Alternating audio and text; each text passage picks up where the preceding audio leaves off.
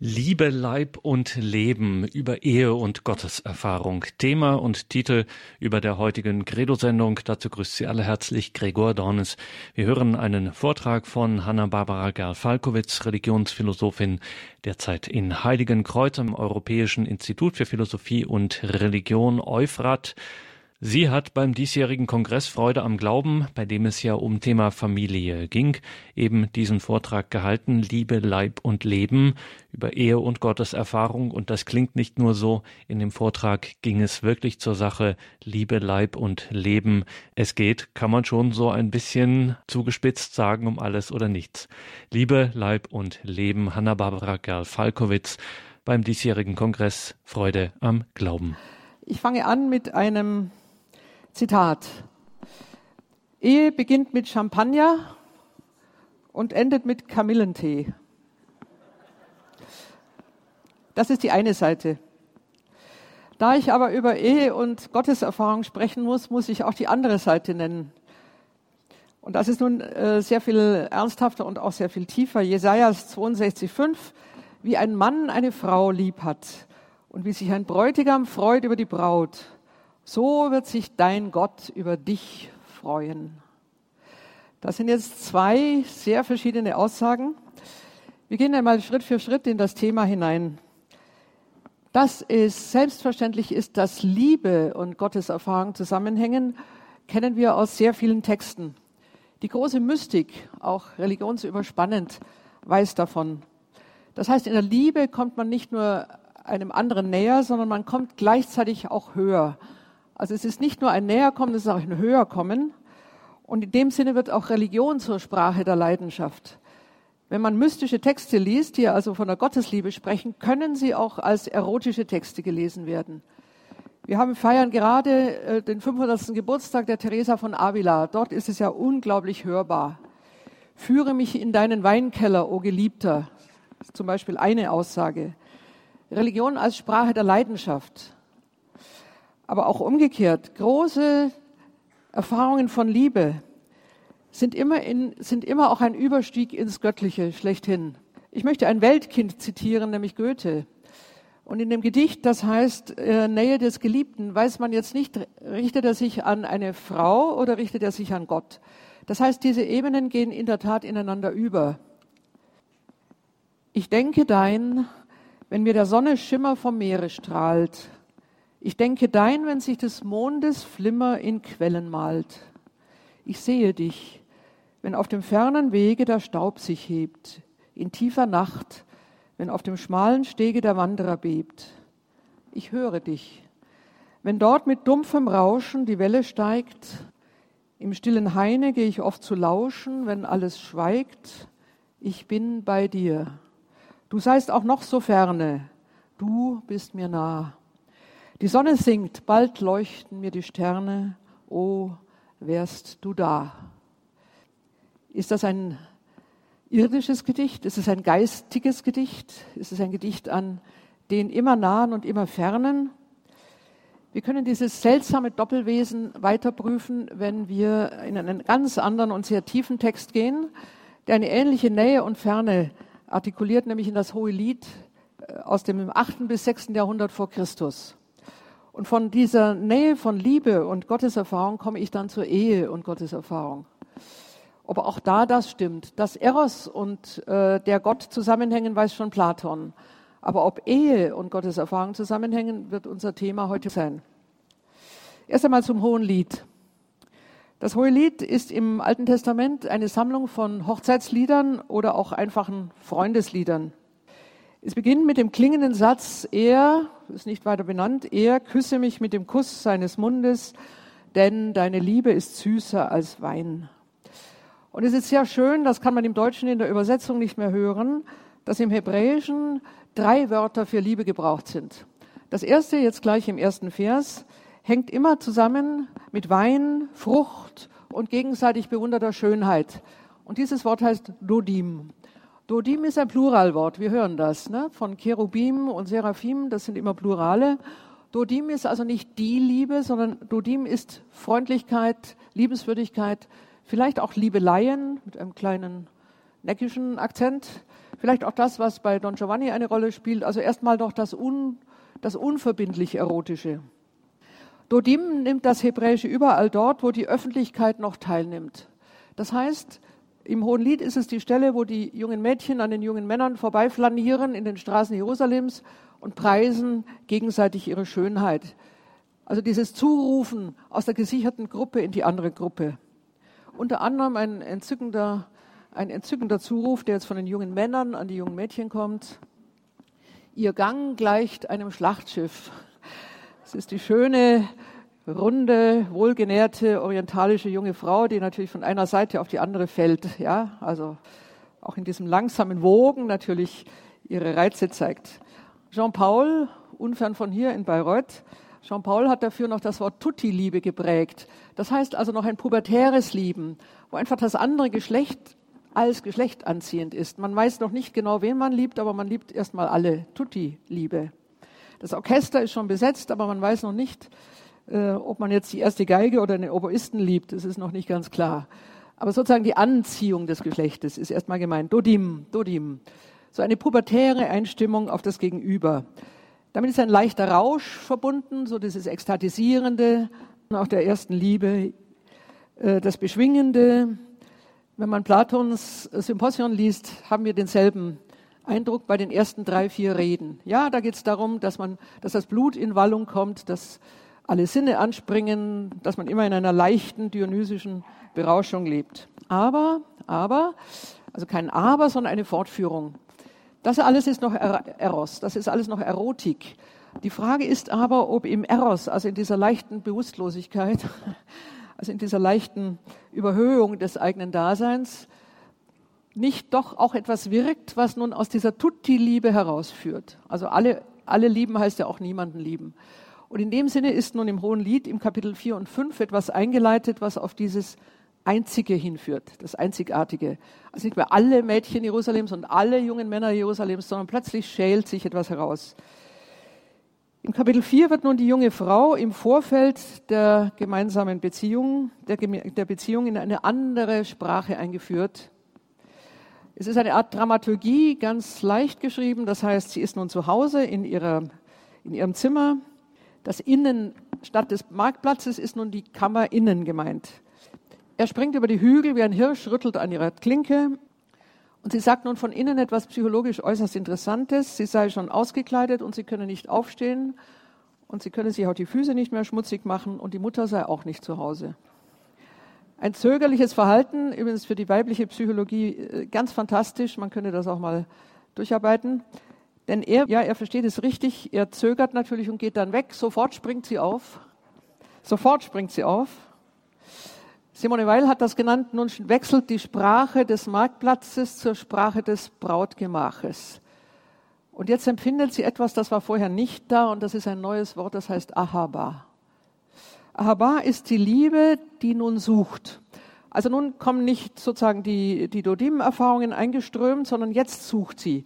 Und zwar ganz gezielt. Der Augenblick, wo er weggeht, auch das ist ja psychologisch wichtig. Jetzt beginnt sie, ihn zu vermissen. Ahaba ist jene Liebe, in jeder Sprache reimt sich ihr Herz auf Schmerz. Sie wird ihn nicht finden im vierten Kapitel. Sie hat ihn verloren, aber sie fängt trotzdem nicht an, einen anderen zu lieben, Sie läuft in die Stadt, hat den Mantel umgeworfen, notdürftig, und lässt sich von den Wächtern prügeln, prügeln, aber sie gibt nicht auf. Der Einzige, den meine Seele liebt, heißt es dann. Und Seele ist natürlich im Hebräischen ein viel kraftvolleres Wort, den meine Kehle liebt. Ich habe Durst nach dir, ist das. Liebe als Durst. Und da gibt es jetzt nicht verschiedene Getränke, sondern nur noch dich. Ahaba ist die Liebe, die nur noch einen kennt. Also nicht mehr Dodim. Dodim meint irgendwie alle. Ahaba ist die Liebe, die zur, bis zur Grenze der Bloßstellung und sogar darüber hinausgeht. Sie geht sogar an die Grenze der Verworfenheit, denn die Wächter halten sie für eine Dirne. Sie geht in die nächtlichen Gassen. Sie schützt sich nicht mehr vor Verwechslung. Sie ist jene Hingabe, die bis zur Preisgabe bereit ist, sich auszuliefern. Aus dem Plural wird der Singular. Und im fünften Kapitel des Hohen Liedes heißt es, 60 Frauen, 80 Nebenfrauen hatte Salomon, aber nur eine ist meine, die eine Taube, die eine, die feine, die kleine, die reine. Ja, jetzt schiebt sich etwas zu, jetzt spitzt sich etwas zu, das Singular zerstört den Plural und das ist aber eine, eine Befreiung. Aus dem vielen, vielen Möglichen kommt nun ein wirkliches, ein wirkliches Gesicht. Es ist verschwunden, was nun Wein, Atmosphäre, Gesang, Erotik heißt, die, die leichtherzige Steigerung, also dieses Don Giovanesque. Es ist Eros da als zwingende Macht, sogar in der Gestalt des Todes. So weit geht das Hohelied. Diese Liebe grenzt an die Unterwelt, aber sie hat keine Furcht davor. Die Fluten der Unterwelt können sie nicht löschen, heißt es dann. Das heißt, jetzt ist etwas konzentriert worden. Und das ist die Liebe, die selbst im Unerfüllten glücklich ist. Man weiß noch nicht, ob die Braut den Bräutigam wieder findet. Kierkegaard, der große dänische Religionsphilosoph, hat gesagt, dass selbst die unerfüllte Liebe glücklich ist, weil sie weiß, wen sie liebt und nicht irgendetwas und nicht auf einer Wagensuche, sondern sie weiß es ganz genau. Und von daher ist es ihr Glück, selbst im Unglück. Ahaba kann bis ins Leere lieben und muss sogar ins Leere lieben. Und im fünften Kapitel findet die junge Frau ihren Freund wieder. Und das bedeutet nun, mit Ahaba ist jetzt etwas eingebrochen. Das ist jetzt nicht mehr die triebhafte, natürlich auch geschlechtlich ähm, anspringende Liebe, sondern ist jene Übermacht, die von oben einbricht und auch zwingt, auch festhält. Das ist die Übermacht, die das göttlich-geistige auch meint. Ich habe nicht die Möglichkeit, hier Platon auszuführen, aber Platon hat im Symposion etwas Ähnliches in der siebten Rede. Nachdem vorher alle möglichen Arten von Liebe durchdekliniert wurden. Plötzlich bei Platon in der Rede der Diotima kommt der Gott. Platon hat keinen Namen dafür. Der Gott hat keinen Namen. Es ist einer unter vielen, aber der Gott beginnt zu greifen. Und Eros ist nur der Jagdhund. Das ist nur der Hund, der dem Jäger zutreibt. Aber dann wird es ernst, ja, und dann schnappt, dann schnappt etwas ein. Und damit ist nun die schicksalhafte Übermacht von oben. Etwas greift, aber auch etwas hält und etwas hält fest. Kommen wir zum Christentum und jetzt nähern wir uns der Ehe. Uns sitzt der Verdacht im Nacken, den Friedrich Nietzsche einmal formuliert hat, das Christentum habe dem Eros Gift zu trinken gegeben. Ihr seid zwar nicht daran gestorben, aber ihr seid zum Laster entartet. Das ist gutes 19. Jahrhundert, viktorianischer Hintergrund oder auch protestantisch-sächsischer Hintergrund, prüde und spricht über viele Dinge nicht. Auch darüber wäre viel zu sagen.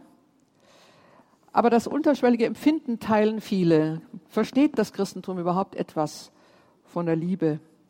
Ist das Schönste im Leben vielleicht aus der Zuständigkeit des Glaubens weggeglitten? Also dort, wo es ins Freischweifende, ins Heitere, auch ins Göttliche überginge, im Bewusstsein der Zeitgenossen stehen hier Ausrufezeichen, Fragezeichen, Verbotstafeln, Einschränkungen. Ist es wirklich eine Tabuzone, die christlich nicht mehr betreten werden kann? Fragezeichen.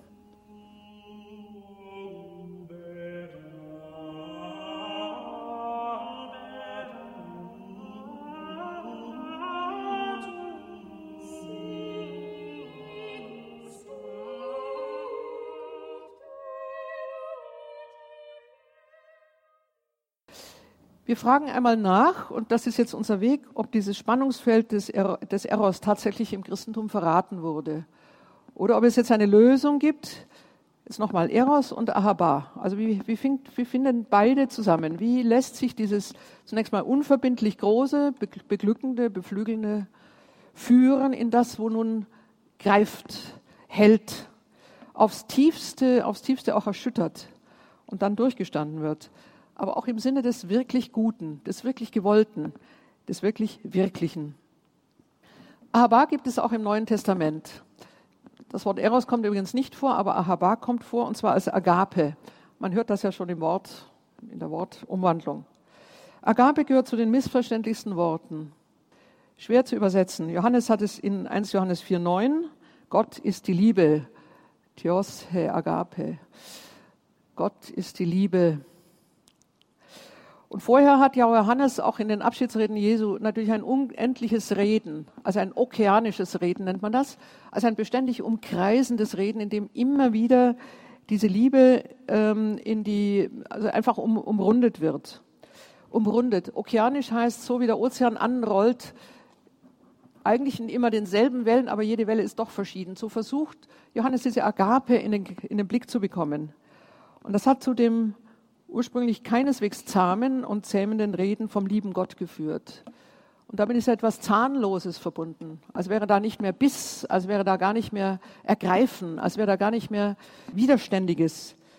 So wie die Braut im vierten Kapitel des Hohen Liedes nichts anderes kennt und weiß und sozusagen in ihr, selbst mit ihrem Unglück zufrieden ist, wenn sie nur weiß, wo der Bräutigam wäre, wo sie ihn finden könnte und wo sie sich prügeln lässt. Bernhard von Clairvaux der große Vater des Zisterzienserordens hat im 12. Jahrhundert Gott mit der Frau verglichen, die auf die Gassen rennt und nach der Menschheit schreit. Grandioses Bild. Er nimmt also das Hohenlied. Gott ist die Frau, die den Mantel umgeworfen hat, die sich prügeln lässt, schreit und ihn nicht findet. Also für ihn ist das die, sozusagen die Ahaba, die bis ins Letzte geht. Amare, amare est. Lieben ist bitter. Lieben ist ein Amaretto.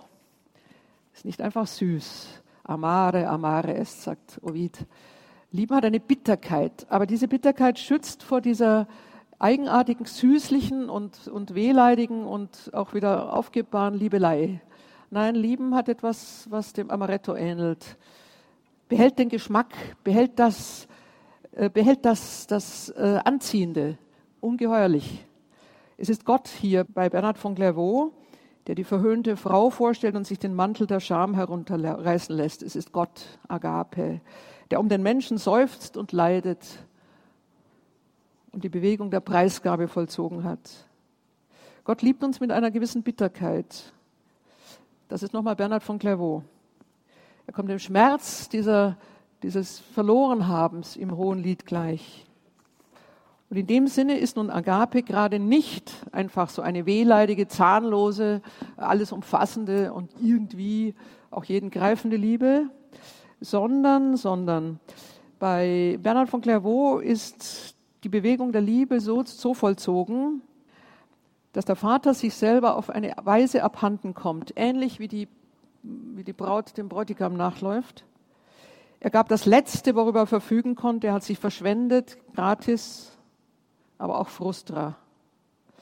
Er hat sich umsonst verschwendet, aber bis ins Missverständnis hinein verschwendet. Und Ida Görres, mit der ich mich gerade beschäftige, die große und vergessene Theologin, sagt, auf Golgotha vollzog sich Ähnliches wie bei Abraham mit Isaak, aber diesmal hing kein Widder mehr im Strauch. Das heißt, die Bewegung der Liebe ist hier bis zum Ende vollzogen worden. Das ist Agape. Das ist das große Umsonst, der Liebe Gottes, die sich an unserem Begreifen bricht. Das begreifen wir nicht.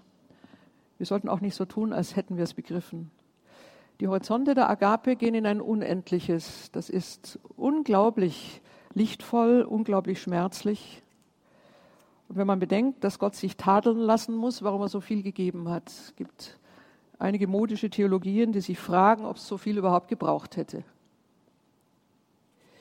Wir gehen von dort zur Agape, die nun aus dem menschlichen Bereich aufbricht. Und ich möchte nochmal erinnern, also unsere Brücke ist nun folgendes. Wir haben im Hohen Lied nun die Frau, die zunächst mal auch wie der junge Mann eine Tutti-Liebe hat, aber dann greift etwas.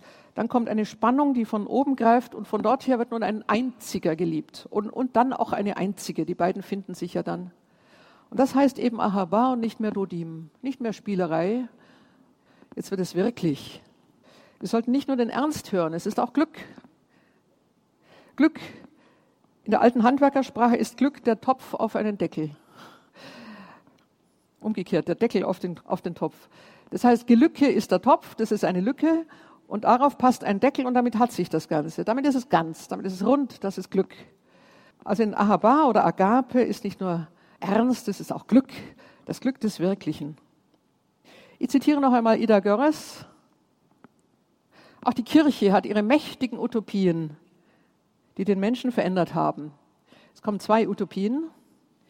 Die eine, die kühnste, die atemberaubendste ist das Mönchtum. Feurige Boten der Wahrheit und der Liebe. Das haben wir allen Zölibatären hier zugesprochen, die ja auch hier zuhören müssen. Die andere Utopie ist die Ehe. Nicht weniger kühn.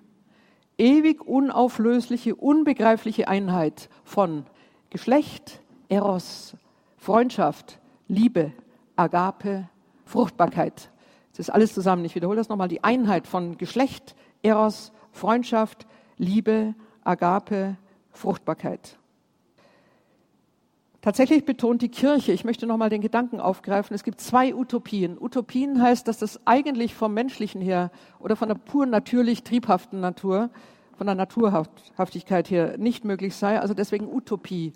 Deswegen also ein Entwurf, ein Horizont, äh, in dem es natürlich Hilfsmittel braucht, weil wir das aus eigener Kraft gar nicht schaffen. Aber diese beiden Utopien mal festzuhalten, das Mönchtum und die Ehe. Ich habe das eigentlich so ausgesprochen nirgends gefunden und es überzeugt aber auf den allerersten Blick das sind zwei Dinge, die wir eigentlich nicht können, die aber doch können lernen. Warum? Entscheidend ist für beide Lebensformen, dass sie aus einer großen Liebe heraus gelebt werden sollen. Aus einer großen Liebe heraus. Sonst kann man das überhaupt nicht leben. Beim freiwillig Unverheirateten, also beim Zölibatär, zielt sie auf Gott. Auch hier scheint es eine Liebe zu geben, die ein Leben lang trägt. Es ist die unmittelbare Nachahmung des Lebensstiles Jesu beim freiwillig Verheirateten, also nicht bei Zwangsheirat, aber beim freiwillig Getroffenen, zielt sie auf einen Menschen des anderen Geschlechtes und durch ihn hindurch auf Gott. Darüber möchte ich jetzt auch sprechen. Das Geheimnisvolle, dass Frau und Mann ein Fleisch werden und dabei neues Leben im Fleisch hervorbringen, muss christlich gesichert werden. Nochmal, es ist eine Utopie. Es ist etwas, was uns nicht naturhaft zusteht. Wir kennen in antiken Traditionen teilweise auch die Einehe. Oder wir kennen auch Polygamie, in denen eine Frau dann eine besondere äh, Rolle spielt. Das gibt es im alten China. Da gibt es also die Mutter der Kinder, die hat natürlich eine besondere Würdigung neben anderen Nebenfrauen. Trotzdem, in dieser Polygamie, die eine zentrale Hausfrau kennt, oder auch in der Monogamie antiker Religionen, sind es eher praktische Gründe, funktionale Gründe, Während das, was nun im Christentum versucht wird, etwas ist, was eigentlich durch die beiden hindurch noch ein drittes braucht, damit es überhaupt bestehen kann. Also nicht eigentlich nur ökonomische oder ähm, soziologische Gründe, sondern etwas, was nun unmittelbar im, im göttlichen Leben verankert werden muss, weil es sonst nicht gelingt. Wir gehen mal Schritt für Schritt. Fleischwerdung miteinander. Sie werden ein Fleisch. Wir sind schon bei unserer Empfängnis ins Fleisch getreten. Wir alle haben eine Inkarnation. Aber es gibt eine zweite Inkarnation, die bedeutet Ehe. In der gegenseitigen Hingabe steckt nun kein beliebiges und austauschbares Spiel mehr. Das gibt es bei Dodim, ja, wo noch sozusagen alles auf dem Tapet steht. Aber im Geschlechtsakt und in der unerhört aufklingenden gefühlsmäßigen und geistigen Erfahrung der gegenseitigen Ekstase verkörpert sich eine einzigartige Erfahrung. Einzigartig ist diese tiefe Wirklichkeit, in der wir übrigens auch in der Lage sind, einzig in dieser Wirklichkeit in der Lage sind, nun neues Leben zu zeugen. Das ist niemals, niemals reproduzierbar. Wir kommen nie über diese Möglichkeit hinweg, dass wir in dieser Begegnung in der Lage sind, neues Leben zu zeugen, weil dieses Leben als, als solches aus sich heraus so lebendig ist. Daher sieht das Christentum die Sprache des Leibes von selbst auf Dauer hingeordnet. Das entspricht genau dem hohen Lied. Es gibt nicht mehr viele, viele, viele. Es gibt den einen, den meine Seele oder den meine Kehle liebt und nach ihm dürstet. Sich ganz schenken heißt, sich im Schenken eine Wirklichkeit aufbauen, die nicht immer wieder wiederholt werden kann. Also wiederholt mit anderen. Sehr viele Existenz, Existenzerfahrungen, die wir machen, sind wiederholbar. Wir können sehr viele Dinge wiederholen. Aber ganz grundlegende, ganz grundlegende Tatsachen unseres Lebens sind singulär. Ich werde nur einmal geboren, ich werde einmal sterben. Und ich werde nur einmal in diesem Sinne eine Ganzhingabe vollziehen. Ich werde nachher noch auf das Problem kommen, ob es zwei Ehen nacheinander geben kann oder möglicherweise sogar drei. Ist ja ist gleichgültig. Gibt es mehr Lieben? Aber ich bleibe zunächst mal bei dem Satz, dass ganz tiefe Existenzerfahrungen einmal vollzogen werden, was übrigens ein ganz großer Einwand auch gegen die Wiedergeburtstheorie ist. Wir lernen nicht geboren werden und wir lernen auch nicht sterben, indem wir das hundertmal machen, sondern ein, es gibt hier den Satz, Es gibt hier den Satz, der aus dem Tennisspielen kommt. Spiel, Satz und Sieg. Also mit, mit großer Emphase. Das geht nur einmal.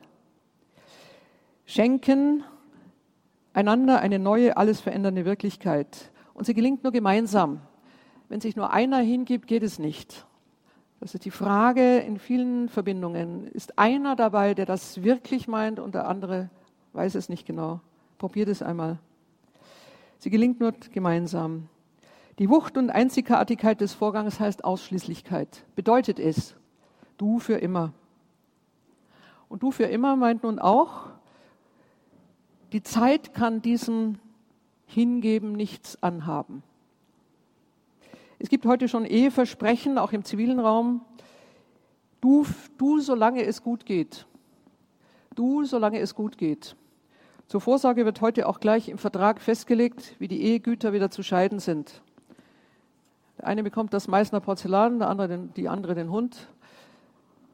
Ganz schwierig, weil von Anfang an ein Fenster offen ist, beziehungsweise schon eine Türe, durch die die Zugluft geht. Man kann Hingabe nicht einfach zurücknehmen, wenn sie denn wirklich vollzogen ist. Genauso wie man die gemeinsame Zeugung eines Kindes nicht zurücknehmen kann. Da ist es vielleicht überhaupt evident. Kinder haben sind auch bei einer Scheidung nicht, nicht rückgängig zu machen.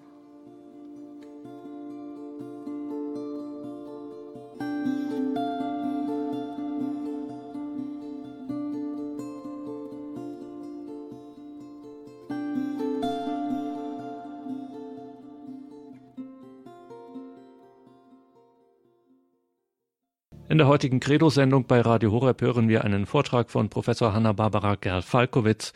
Gehalten hat sie ihn beim Kongress Freude am Glauben.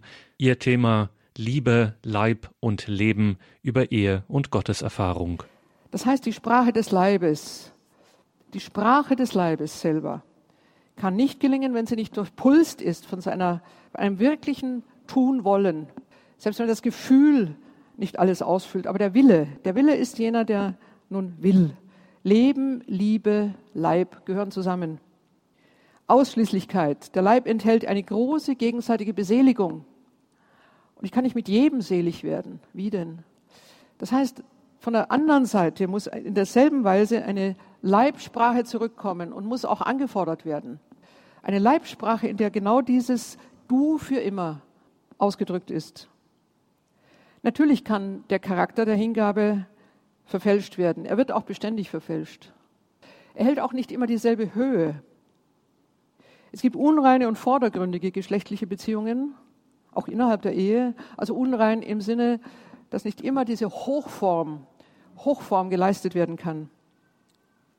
Aber wenn es nun Verbindungen gibt, wie wir sie häufig sehen, in denen der Leib gar nicht sprechen darf oder besser, besser gesagt abgebremst wird in seinem Sprechen, weil er sich an Einschränkungen halten muss, dann kann diese Beseligung eigentlich nur gebremst anfahren. Das ist wie wenn man einen, einen, fantastisch guten Motor hat, der eigentlich anspringen würde, aber man hat zugleich immer die Handbremse drauf. Gib dich mir nur für den Augenblick. One Night Stand. Ich will meine Befriedigung. Es gibt einen, ein Plakat, das außerordentlich ver, verräterisch ist, von der Bundeszentrale für gesundheitliche Aufklärung. In Fulda habe ich es nicht gesehen. Äh, Kondomwerbung. Da heißt der ganze Satz, ich will's. Also ich will, Apostroph, so. Und dann kommt irgendeine Variante. Ich steht dann, das ist der erste Satz. Der, der erste Ausdruck in dem Satz heißt ich und s ist die Liebe. Ich will die Liebe so. Also mit einem anderen Partner, gleichgeschlechtlich, ist ja wurscht mit wem. Ich will es auch mit meinem Mann, unter anderem. Eine Plakat unter vielen, aber die meisten irgendwie anders. Ich finde unglaublich interessant, dass der Vorgang der Liebe auf einen Buchstaben abgekürzt wird, nämlich auf ein S. Ich will S mit folgenden Maßnahmen. Das heißt, der Satz kommt gar nicht mehr voll zur Geltung. Ich liebe dich ist sowieso schon gleichgültig. Nein, ich will S. Ich habe also selten eine so verräterische oder, oder sagen wir mal, einfach enthüllende äh, Sprache gesehen. Das heißt, ich will meine Befriedigung. Ja, ich will S. Ich will nicht deine Liebe. Das kommt gar nicht in Frage. Boto Strauß, der Kulturkritiker, immer wieder wert zu lesen, hat 2002 ein Büchlein geschrieben über die Liebe. Dann kommt der traurige Satz, der ganze, der ganze Band ist traurig, aber da kommt der traurige Satz drin vor. Es ist leichter, mit jemandem zu schlafen, als ihn nach seinem Nachnamen zu fragen. Nach dem Mobiltelefon sowieso nicht, ja. Also ich will gar nichts mehr mit dir zu tun haben. Ich will, ich will auf keinen Fall ein Kind. Es gibt Umfragen äh, innerhalb des amerikanischen Campus, die wären bei uns aber nicht viel anders ähm, wo junge Mädchen, also Studentinnen gefragt wurden, was eigentlich die größte Hinderung sei, also um überhaupt Genuss zu empfinden, auch bei einer vorläufigen Beziehung, dann eigentlich der Punkt, an dem sozusagen die, die, der Südepunkt langsam höher kommt und dann die Frage, also wirklich, wirklich wie ein, ein kalter Wind einfällt, hast du die Pille genommen? Also sozusagen, jetzt kommt nochmal die Handbremse voll durchgezogen. Und dann soll man aus der Handbremse plötzlich wieder hochkommen. Die wollen auch keine Kinder, aber sie wollen die Frage auch nicht. Das heißt, das stört. Die Leibsprache ist nicht auf solche Fragen eingerichtet, plötzlich wieder rational zurückzuschalten. Das heißt, wo Sexualität von Anfang an auf Beschränkungen angelegt ist, heute nur so, heute also bis zu einem bestimmten Grade, auf gar keinen Fall ein Kind, übermorgen bitte weiß ich nicht mehr, wie du heißt, ist auch ganz gleichgültig. Das heißt, sie versackt einfach im Selbstgenuss. Und komischerweise ist der Selbstgenuss gar nicht so großartig. Ist eigentlich etwas Erkältendes. Wie wenig der Selbstgenuss vom Partner verziehen wird, zeigen die Erzählungen aller Kulturen. Die dramatische Rache der Betrogenen. Das geht an in den alten Mythen, in denen sich die Königinnen rächen. Das geht weiter bis in die modernen Romane, in denen Rache auf ganz andere Weise ausgeübt wird. Entfremdungen, Einsamkeiten, inmitten einer überbordenden Sexpraxis. Ist doch eigenartig. Das heißt, die Sprache des Leibes kann gar nicht sprechen. Immer eine spanische Wand davor, immer etwas, was nicht stimmt. Eindeutig gehört zur Sprache des Leibes auch die Fruchtbarkeit. Man kann sie chemisch nivellieren, man kann sie technisch stimulieren, man kann beides, man kann überall eingreifen. Man kann sie aus egozentrischen Gründen abstellen. Das heißt aber, man macht aus dem Leib einen Körper. Das ist eine wichtige Unterscheidung, äh, die übrigens gegen die Gender-Ideologie in Stellung gebracht werden muss. Gender kennt nur Körper. Körper ist Werkzeug. Ich wohne in meinem Körper, aber mein Körper ist etwas Fremdes für mich. Ich kann ihn bemalen, ich kann ihn tätowieren, ich kann ihn chemisch neutralisieren, ich kann alles Mögliche machen. Aber der Satz heißt nicht, ich habe einen Körper, das ist Helmut Plessner, großer deutscher Anthropologe, sondern er fügt fort, ich habe einen Körper, aber ich bin mein Leib. Mein Dasein ist mein Leib. Ich bin nicht nur irgendwie in meinem Leib. Mein, mein Körper ist meine Maske, ist richtig, damit kann ich Verschiedenes verdecken. Aber mein Leib bin ich selber. Und insofern ist es unglaublich wichtig, dass wir die Sprache des Leibes lernen und nicht die Sprache des Körpers. Körper ist immer ein distantes Moment. Das habe ich auch. Wir sind in unserer Existenz nicht einfach rund. Ja, wir haben einen Körper, mit dem können wir auch etwas abstellen, etwas anschieben, etwas animieren, etwas verstecken, klar. Aber Leib bin ich selber. In all meinem Dasein bin ich leibhaft da. Und in der Sexualität habe ich nicht einen Körper, den ich zur Verfügung stelle. Und hier trifft auch nicht Unterleib auf Unterleib, sondern hier trifft ein Leib auf einen Leib. Das ist etwas ganz anderes. Die Theologie des Leibes ist eines der großen Vermächtnisse von Johannes Paul II. Und der Leib nochmal ist auf Du eingestellt, übrigens auf Augenblick, ist eingestellt auf keine Bremse in dem Vollzug, auf Hingabe, und zwar möglichst beide von beiden Seiten gleich intensiv. Man muss hinzufügen, dass auch hier ein Werden und ein Wachsen möglich ist. Kann sein, dass am Beginn dieser Begegnung noch nicht die volle Hingabe steht, aber die Ehe kann ja lange dauern und soll auch lange dauern. Auch hier ist ein Wachsen möglich. Auch hier ist Unterschiedliches möglich. Ich habe schon gesagt, es ist nicht immer dieselbe Empfindungsstufe. Das muss gar nicht sein. Aber es ist, es ist ein Wille, der sich im gemeinsamen Vertrautwerden immer deutlicher bestätigt. Und ich gebe jetzt sofort das Hilfsmittel dazu an. Ich muss noch einen Satz davor sagen. Der Eros übersteigt sich dann in die Fruchtbarkeit. Und auch das ist nicht etwas, was beständig abgebremst werden kann oder ausgeschlossen werden kann. Ich weiß, es gibt tiefe Gründe, keine Kinder zu haben oder jetzt keine Kinder zu haben. Das ist jetzt nicht damit überhaupt ausgeschlossen. Man muss auch hier Zahl beschränken nach den Umständen. Aber diese Beschränkung darf sich nicht unterschwellig gegen den Partner und auch nicht unterschwellig gegen das Kind oder äh, richten. Das geht nicht. Dazu gibt es andere Möglichkeiten. Ich verweise auf die natürliche Familienplanung. Das heißt, in dem Sinne ist die Sprache des Leibes immer auch gefordert. Auch an den Tagen, an denen ein Kind nicht empfangen werden kann. Es ist nicht meine Aufgabe, darüber zu sprechen. Aber dass der Leib überhaupt nicht beständig sozusagen in seiner, in seiner eigentlichen Bewegung aufgehalten wird, beziehungsweise abgestellt wird. Dann nochmal, dann stelle ich Körper für Körper zur Verfügung. Was ist das Kind? Die Fruchtbarkeit bindet beide, beide wiederum zusammen. Nur Mann und Frau können einander etwas geben, was keiner einzeln für sich kann. Der Mann wird nur an der Frau zum Vater. Das kann er nirgendwo anders werden. Selbst in modernen Techniken der Leihmutterschaft muss er diesen Umweg machen. Traurig genug. Ein Uterus zu bezahlen, bezahlen zu wollen. Aber der Mann wird nur an der Frau zum Vater. Die Frau wird nur am Mann zur Mutter. Es geht gar nicht anders. Wie soll es anders gehen? Vollständig einzigartig. Übrigens, das Kind wird nur an den Eltern zum Menschen an dem, was ihm die Eltern mitgeben. Auch hier wächst etwas. Es ist nicht neutral. Es braucht nicht eine neutrale Bezugsperson oder eine Betreuungsperson. Eins zu sieben, sieben Kinder auf eine Betreuungsperson. Es wird zum Menschen an der Menschlichkeit von sehr wenigen Gesichtern, die aber verlässlich sind, rhythmisch wiederkehren, immer wieder da sind, unerschöpflich gut.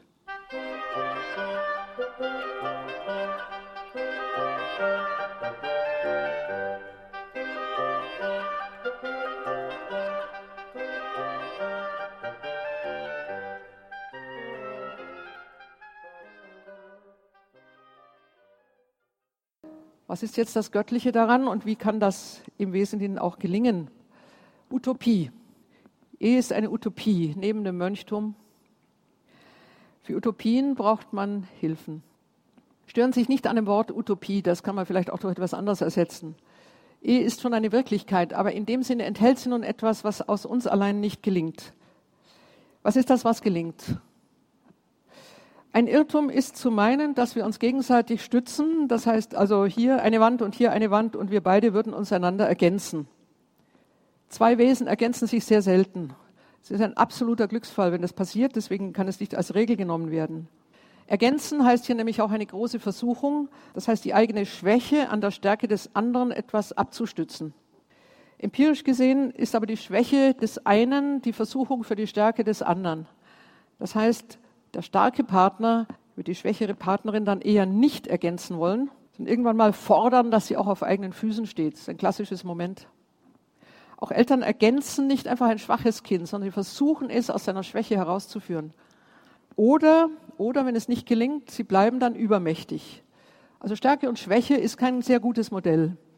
Auch nicht im Sinne, dass sie sich dann durch andere Stärken und Schwächen wieder ausgleichen. Immer bleibt so etwas wie ein Ungleichgewicht, viel mehr, viel mehr. Es ist ein Beispiel, dem ich sehr viel verdanke. Heiraten könnte, sollte, dürfte eigentlich jemand, der auch allein stehen könnte. Also eigentlich eher senkrecht. Niemand von uns ist ganz senkrecht, ist auch klar. Aber immerhin, also einigermaßen allein stehen könnte. Aber dasjenige, was die beiden dann stützt, verbindet, also wirklich auch in ihrer gegenseitigen Bedrängung noch einmal hält, wäre das gemeinsame Dach darüber. Dann gibt es ein Haus. Das heißt, die Ehe ist nur in diesem Sinne nicht von Zweien allein, sondern von einem Dritten im Bunde mitzuführen. Und das macht die Utopie nun lebbar. Was ist dieses Dach? Das Dach ist oben. Es ist die Spannung nach oben. Und das ist das, was das Sakrament einführt. Die Ehe ist ein Sakrament, ein Heiltum. Und zwar ein, etwas, was heilt im Sinne dessen, was wir einander gar nicht mal wirklich geben können. Nochmal, Stärke und Schwäche können sich im ersten Elan der Beziehung sehr wohl austauschen bzw. aushalten. Aber wenn die Reibereien oder wenn das Überhandnehmen einer Seite zu stark wird, wird es schon gefährlich. Aber in dem Sinne zwingt nun das Dach oder ermöglicht das Dach die Obenspannung, das Göttliche, das Göttliche als Heilendes, dass diese Wände nun von oben gestützt werden. Wir müssen uns nicht nur von unten nach oben emporwinden oder empor holen, sondern im Gegenteil, wir bekommen etwas, was von oben plötzlich Richtung und Richtigkeit einführt. Und das ist die, das ist die Ehe als dasjenige, was heilt. Das Sakrament als dasjenige, was uns zusammenhält. Es gibt viele Ehen, die scheitern, weil sie dieses Dritte, das Dach über sich, das, was segnet, das, was zeichenhaft über ihnen steht, nicht mehr im Blick haben oder nie im Blick gehabt haben. Es ist psychologisch wichtig, auf Biegen und Brechen so etwas zu erhalten. Und in dem Sinne sind übrigens viele Religionen der Welt in der Lage, ich habe mich unter anderem auch mit Hinduismus beschäftigen müssen, in der Lage, ihren Brautleuten eine wirkliche, ganz lange und intensive Segnung auch zuzusprechen. Ich vergleiche das jetzt nicht mit dem Sakrament, da ist noch etwas anderes da. Aber grundsätzlich gibt es kein Zusammenleben, in dem nicht die göttliche Seite, die, der, der Segen, die Huld, das Umsonst, das wir nicht selber schaffen können, als stützendes Moment eingezogen ist. Ich komme zum Schluss, alles überschlagen. Dann entlasse ich Sie noch mit einem Sprichwort. Wenn das Christentum für die Zukunft eine Bedeutung haben soll, und das wird es behalten, dann in der Form, dass es die Erinnerung an Agape hochhält. Agape als die dichteste, intensivste Form von Lieben, nicht Dodim. Sex hat mit Dodim zu tun, also wo bei Dodim noch viel schöner ist. Dodim ist eigentlich das, was Mozart in seiner Musik versucht zu verbreiten, also dieses beflügelnde, schöne, heitere, wenig widerständige, jedenfalls in manchen seiner Opern. Aber Agape ist nun das, wo ich gesagt habe, es wird wirklich, es wird ernst, aber es wird ernst im Sinne des wirklichen Glücks. Der andere füllt, der andere setzt den Deckel auf meinen Topf. Du für immer. Du ausschließlich von dir ein Kind. Das sind die drei Bedingungen, unter denen christliche Ehe geschlossen wird. Du allein, du für immer, von dir ein Kind und darüber nun Segen, oben Spannung. Das ist es, was das Christentum der Kultur vermittelt. Der Eros ist nicht zu töten. In seiner ganzen Spannung von Leiblichkeit, das ist noch Lodim, das ist auch da. Es ist die große Freundschaft, es ist die Anziehung, aber es ist das ganz große Ziel, gemeinsam die große Schifffahrt der Liebe zu bestehen. Das Meer des Lebens, die Schifffahrt der Liebe. Die biblische Erotik umfasst alles, was wir brauchen. Sie umfasst diese ganze Spanne, diese vielen, vielen Nuancen, die in der Liebe stecken. Ob die kirchlichen Dokumente das für das Alltagsverständnis genügend klar machen, bleibt die Frage, aber wir hoffen auf die Synode. Dass diese bewährten, also in der Tat jetzt wirklich tief, tief erfahrenen und tief durchdachten Grundsätze noch einmal mit neuer Sprache formuliert werden. Und zwar so, dass sie auch verstanden werden. In der Tiefe des jüdisch-christlichen Gedächtnisses, in seiner besten Überlieferung, ist die Liebe nicht verstümmelt, sondern ins göttlich Große geöffnet. Deus Caritas ist, überschrieb Benedikt XVI. seine erste Enzyklika. Wenn man sie nochmal herausholt, er fügt Eros und Agape zusammen. Das war das eigentlich Geniale. Das hat bis dahin, glaube ich, in einer Enzyklika nicht gestanden. Eros, der von unten stammt, der treibt, der beflügelt, jawohl, der, der zunächst mal auch triebhaft anspringt, aber dann kultiviert wird. Kultivieren heißt nicht schwächen, sondern steigern. Heißt wirklich ziel, zielgerecht machen. Heißt intensivieren. Und das heißt dann Agape, vom Eros zu Agape. Eros von unten, er kann auch irre gehen, er kann fehlen, er kann versagen. Aber er wird für die Liebe von oben durch Agape gehalten, geleitet, ganz gemacht, geheiligt im Sakrament. Erinnern wir uns, die göttliche Liebe ist abgestiegen in die nächtlichen Gassen des Menschlichen im Hohen Lied. Man kann der gegenwärtigen Kultur nur wünschen, den Saum dieser Erfahrung zu berühren. Und ich ende mit einem Sprichwort. Wenn man im vorderen Orient heiratet, gab es früher einen Ritus, der heute nicht mehr möglich ist. Sie werden gleich verstehen, warum. Aber das Wort ist übrig geblieben. Braut und Bräutigam mussten ein Kamel gemeinsam beladen, um durch die lange Wüste zu gehen. Es ist eh nicht nur Wüste, ich, ich hoffe, ich habe das anders auch klar gemacht. Aber auf jeden Fall eine lange Wanderung, in der unter anderem nicht unbedingt eine Oase kommt. Also man muss sorgfältig packen, man muss Wasser mitnehmen, Essen mitnehmen. Und äh, letzten Endes war das eine Übung, vor sie die Eheschließung machten. Im Vorderen Orient, also das Kamel packen. Ein Kamel beladen heißt Badar. Festmachen für die Zukunft. Ausrüsten auf lange Sicht, auf lange Sicht, gleichmäßig beladen, vorne anders als hinten. Die Frau macht was anderes als der Mann und so weiter. Tolle Andersheit auch. Ja. Und Badar heißt heute, ist einfach nur das Wort für heiraten. Ich wünsche in diesem Sinne gutes Badar. Ob Sie das Kamel schon beladen haben oder nicht, auf jeden Fall aber weiterhin.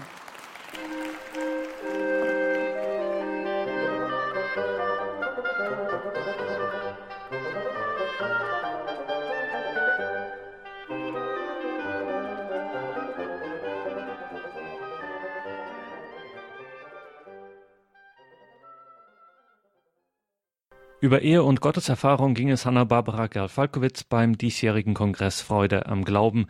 Übertitelt hatte sie ihn mit Liebe, Leib und Leben. Diesen Mitschnitt können Sie auch bei unserem CD-Dienst ordern.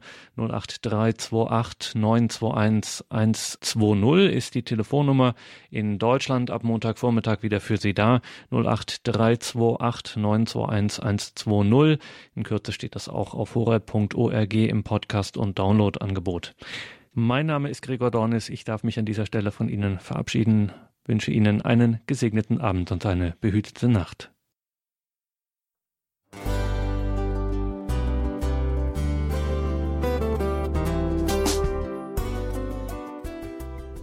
Liebe Zuhörerinnen und Zuhörer, vielen Dank, dass Sie unser CD- und Podcast-Angebot in Anspruch nehmen. Wir freuen uns, dass unsere Sendungen auf diese Weise verbreitet werden. Dieser Dienst ist für Sie kostenlos. Für uns ist er allerdings mit einem nicht unerheblichen finanziellen Aufwand verbunden. Deshalb sind wir für jede Spende dankbar. Alle Bankverbindungen unserer Spendenkontos können Sie über unsere Homepage horeb.org unter dem Menüpunkt Spenden einsehen. Dort besteht auch die Möglichkeit, online zu spenden. Natürlich nach den neuesten Sicherheitsstandards. Sie können diese Informationen auch bei unserem Hörerservice unter der Telefonnummer 08328 921 110 erfragen. Ich wiederhole die Rufnummer 08328 921 110. Vergelt's Gott für Ihre Unterstützung. Ihr Pfarrer Kocher.